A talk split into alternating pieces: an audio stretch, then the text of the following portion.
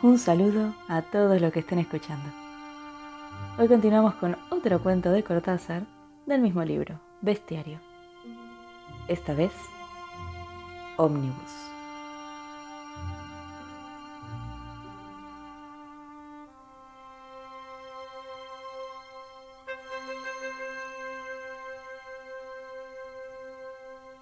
Si le viene bien, tráigame el hogar cuando vuelva, pidió la señora Roberta, reclinándose en el sillón para la siesta. Clara ordenaba las medicinas en la mesita de ruedas, recorría la habitación con una mirada precisa. No faltaba nada. La niña Matilde se quedaría cuidando a la señora Roberta. La mucama estaba al corriente de lo necesario. Ahora podía salir, con toda la tarde del sábado para ella sola. Su amiga Ana esperándola para charlar, el té dulcísimo a las cinco y media, la radio y los chocolates. A las dos, cuando la ola de los empleados termina de romper en los umbrales de tanta casa, Villa del Parque se pone desierta y luminosa. Por Tinogasta y Zamudio bajó Clara taconeando distintamente, saboreando un sol de noviembre roto por islas de sombra que le tiraban a su paso los árboles de agronomía.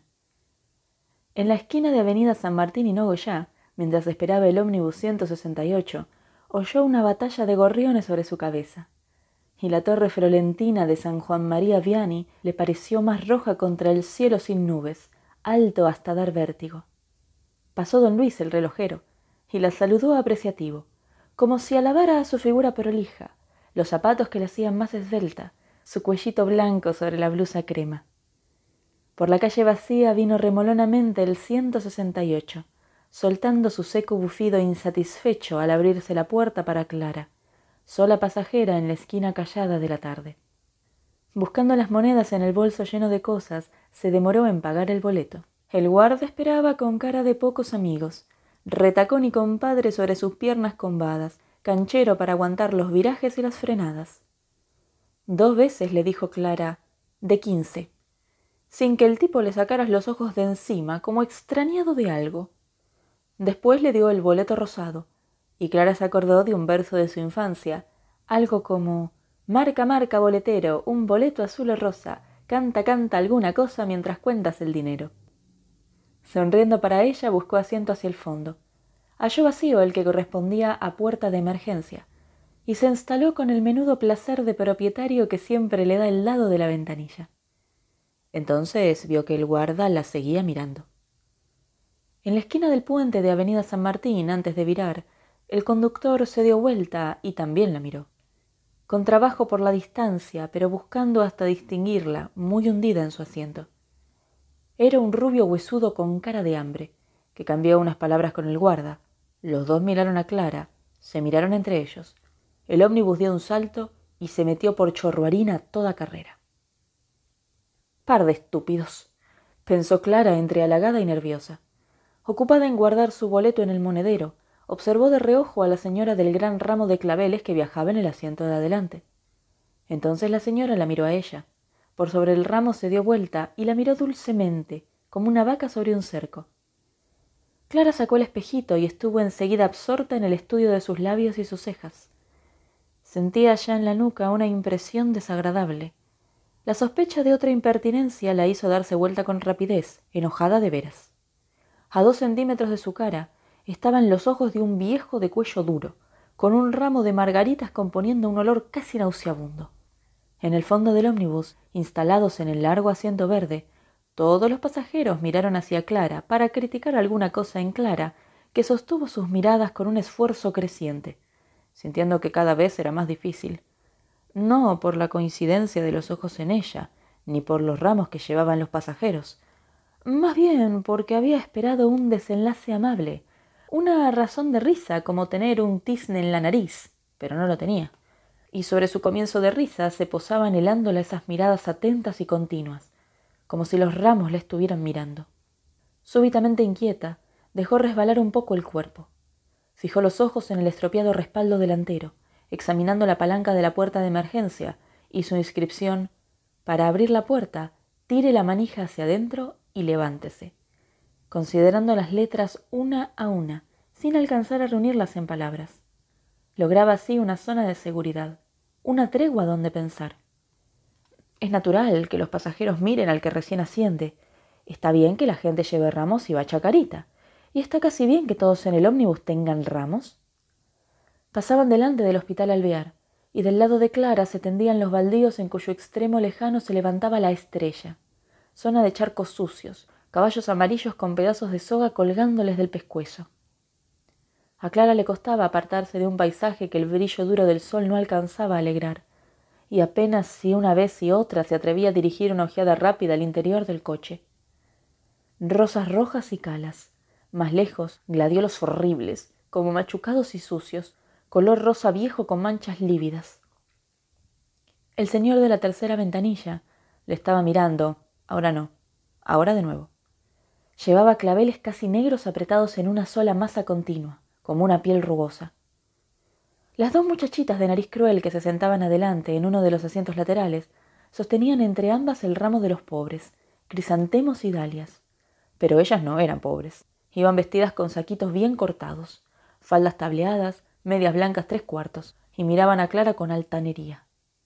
Quiso hacerles bajar los ojos, mocosas insolentes, pero eran cuatro pupilas fijas, y también el guarda, el señor de los claveles, el calor en la nuca por toda esa gente de atrás, el viejo del cuello duro tan cerca, los jóvenes del asiento posterior. La paternal, boletos de Cuenca terminan. Nadie bajaba. El hombre ascendió ágilmente, enfrentando al guarda que lo esperaba a medio coche mirándole las manos. El hombre tenía veinte centavos en la derecha, y con la otra se alisaba el saco. Esperó ajeno al escrutinio. De quince, oyó Clara, como ella, de quince. Pero el guarda no cortaba el boleto. Seguía mirando al hombre que al final se dio cuenta y le hizo un gesto de impaciencia cordial. Le dije de quince. Tomó el boleto y esperó el vuelto. Antes de recibirlo ya se había deslizado livianamente en un asiento vacío al lado del señor de los claveles. El guarda le dio los cinco centavos.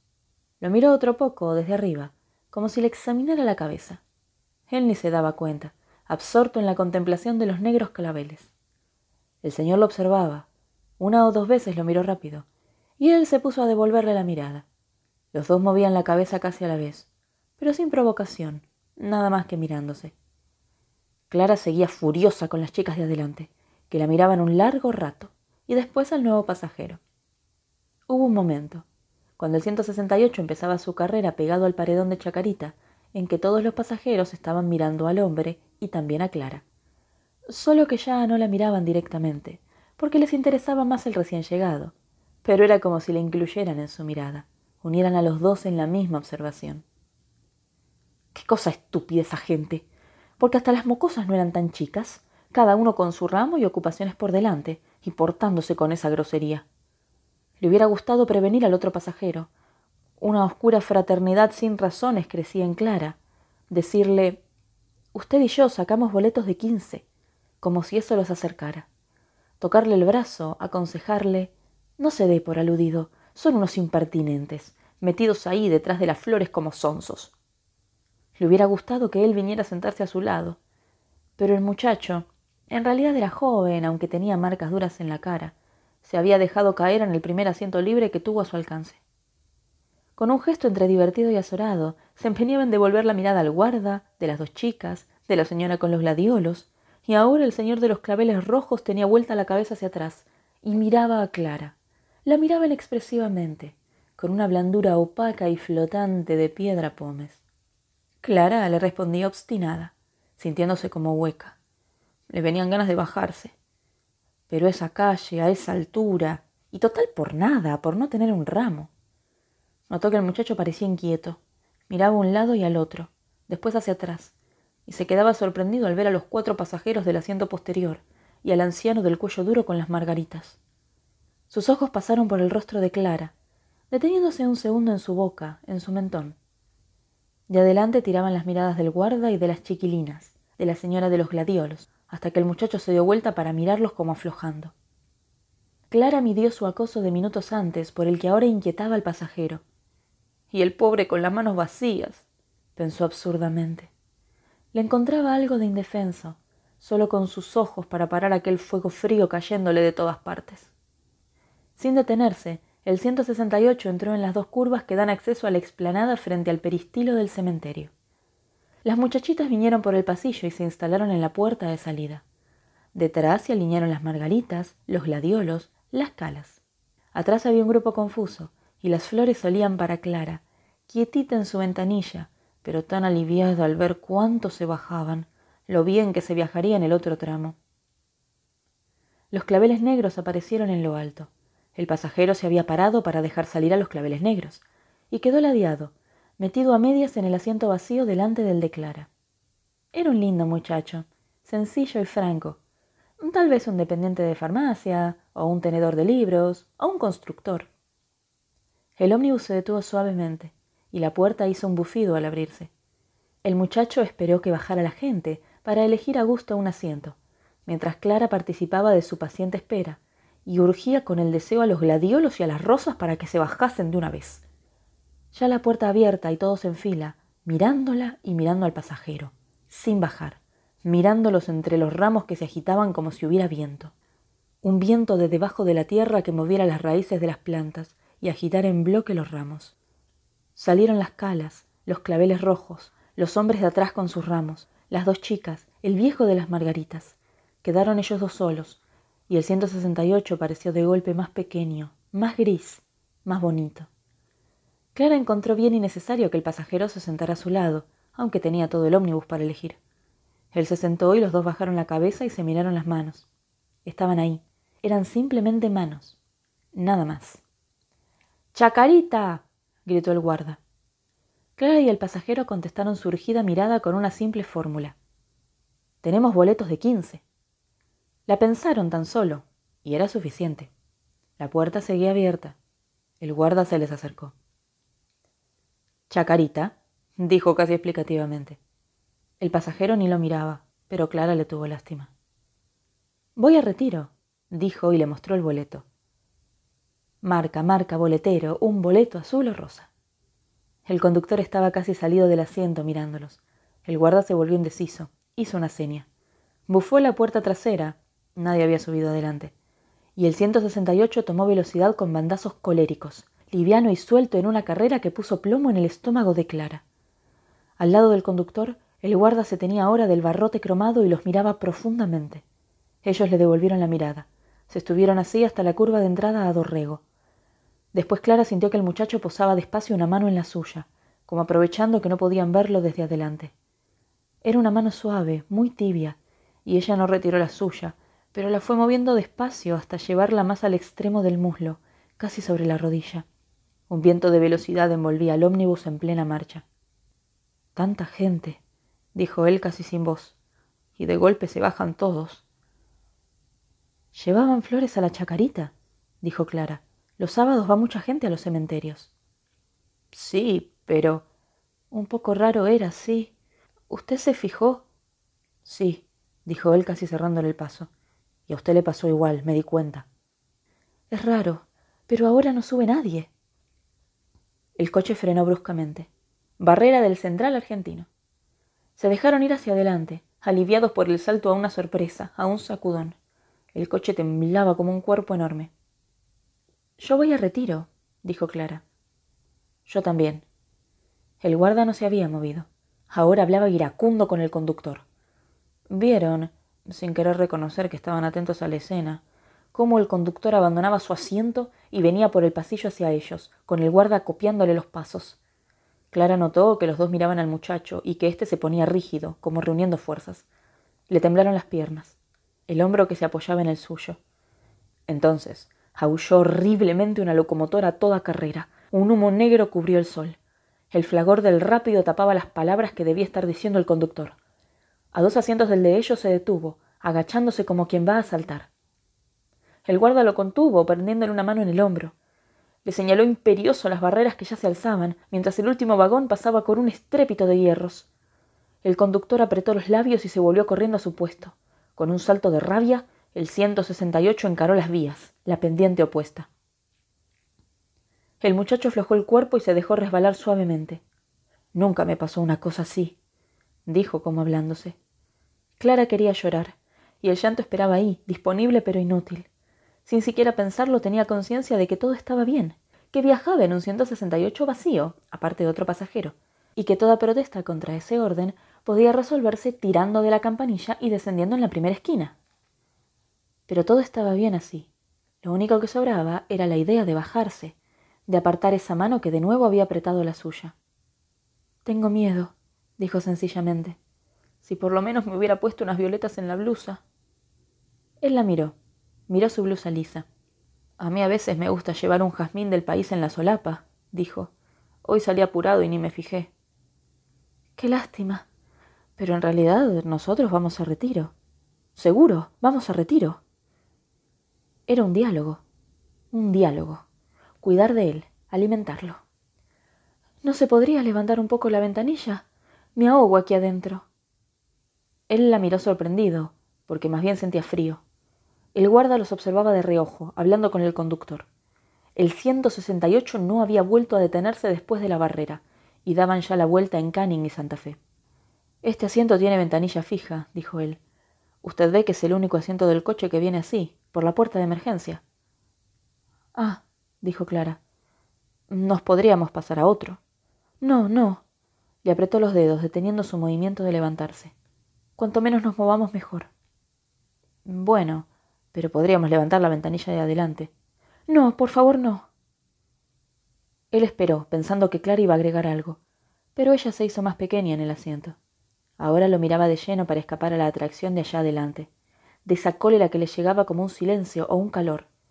El pasajero puso la otra mano sobre la rodilla de Clara, y ella acercó la suya, y ambos se comunicaron oscuramente por los dedos, por el tibio acariciarse de las palmas. A veces una es tan descuidada, dijo tímidamente Clara. Cree que lleva todo y siempre olvida algo. Es que no sabíamos. Bueno, pero lo mismo. Me miraban sobre todo esas chicas y me sentí tan mal. Eran insoportables, protestó él. ¿Vio usted cómo se habían puesto de acuerdo para clavarnos los ojos? Al fin y al cabo, el ramo era de crisantemos y dalias, dijo Clara, pero presumían lo mismo. Porque los otros les daban alas, afirmó él con irritación. El viejo de mi asiento con sus claveles apelmazados, con esa cara de pájaro. A los que no vi bien fue a los de atrás. ¿Cree usted que todos? Todos, dijo Clara. Los vi apenas habían subido. Yo subí en Nogoyá y Avenida San Martín, y casi enseguida me di vuelta, y vi que todos, todos, menos mal que se bajaron. Puerredón, frenada en seco. Un policía moreno se abría en cruz acusándose de algo en su alto kiosco. El conductor salió del asiento como deslizándose. El guarda quiso sujetarlo de la manga, pero se soltó con violencia y vino por el pasillo mirándolos alternadamente, encogido y con los labios húmedos, parpadeando. Ahí da paso. gritó el guarda con una voz rara. Diez bocinas ladraban en la cola del ómnibus, y el conductor corrió afligido a su asiento. El guarda le habló al oído, dándose vuelta a cada momento, para mirarlos. Si no estuviera usted, murmuró Clara. Yo creo que si no estuviese usted me habría animado a bajarme. Pero usted va retiro, dijo él con alguna sorpresa. Sí, tengo que hacer una visita. No importa, me hubiera bajado igual. Yo saqué boleto de quince, dijo él, hasta retiro. Yo también. Lo malo es que si una se baja después hasta que viene otro coche. Claro, y además a lo mejor está completo. A lo mejor. Se viaja tan mal ahora. ¿Usted ha visto los subtes? Algo increíble. Cansa más el viaje que el empleo. Un aire verde y claro flotaba en el coche. Vieron el rosa viejo del museo, la nueva facultad de Derecho, y el 168 aceleró todavía más en Leandro N. Alem, como rabioso por llegar. Dos veces lo detuvo algún policía de tráfico, y dos veces quiso el conductor tirarse contra ellos. A la segunda, el guarda se le puso por delante, negándose con rabia, como si le doliera. Clara sentía subírsele las rodillas hasta el pecho, y las manos de su compañero la desertaron bruscamente y se cubrieron de huesos salientes, de venas rígidas. Clara no había visto jamás el paso viril de la mano al puño. Contempló esos objetos macizos con una humilde confianza casi perdida bajo el terror. Y hablaban todo el tiempo de los viajes, de las colas que hay que hacer en Plaza de Mayo, de la grosería de la gente, de la paciencia. Después callaron, mirando el paredón ferroviario, y su compañero sacó la billetera, le estuvo revisando muy serio, temblándole un poco los dedos. Falta apenas, dijo Clara enderezándose. Ya llegamos. Sí. Mire, cuando doble el retiro, nos levantamos rápido para bajar. Bueno, cuando esté al lado de la plaza. Eso es. La parada queda más cerca de la torre de los ingleses. Usted baja primero. Oh, es lo mismo. No, yo me quedaré atrás por cualquier cosa. Apenas doblemos, yo me paro y le doy el paso. Usted tiene que levantarse rápido, bajar un escalón de la puerta. Entonces yo me pongo atrás. Bueno, gracias, dijo Clara mirándolo emocionada, y se concentraron en el plan, estudiando la ubicación de sus piernas, los espacios a cubrir. Vieron que el 168 tendría paso libre en la esquina de la plaza. Temblándole los vidrios y a punto de embestir el cordón de la plaza, tomó el viraje a toda carrera. El pasajero saltó del asiento hacia adelante. Detrás de él pasó veloz Clara, tirándose escalón abajo mientras él se volvía y la ocultaba con su cuerpo. Clara miraba la puerta, las tiras de goma negra y los rectángulos de sucio vidrio. No quería ver otra cosa y temblaba horriblemente. Sintió en el pelo el jadeo de su compañero. Los arrojó a un lado la frenada brutal, y en el mismo momento en que la puerta se abría, el conductor corrió por el pasillo con las manos tendidas. Clara saltaba ya a la plaza, y cuando se volvió su compañero saltaba también, y la puerta bufó al cerrarse. Las gomas negras apresaron una mano del conductor, sus dedos rígidos y blancos. Clara vio a través de las ventanillas que el guardia se había echado sobre el volante para alcanzar la palanca que cerraba la puerta. Él la tomó del brazo y caminaron rápidamente por la plaza llena de chicos y vendedores de helados. No se dijeron nada, pero temblaban como de felicidad y sin mirarse. Clara se dejaba guiar, notando vagamente el césped, los canteros, oliendo un aire de río que crecía de frente. El florista estaba a un lado de la plaza, y él fue a pararse ante el canasto montado en caballetes y eligió dos ramos de pensamientos. Alcanzó uno a Clara, después le hizo tener los dos mientras sacaba la billetera y pagaba. Pero cuando siguieron andando, él no volvió a tomarla del brazo. Cada uno llevaba su ramo. Cada uno iba con el suyo y estaba contento.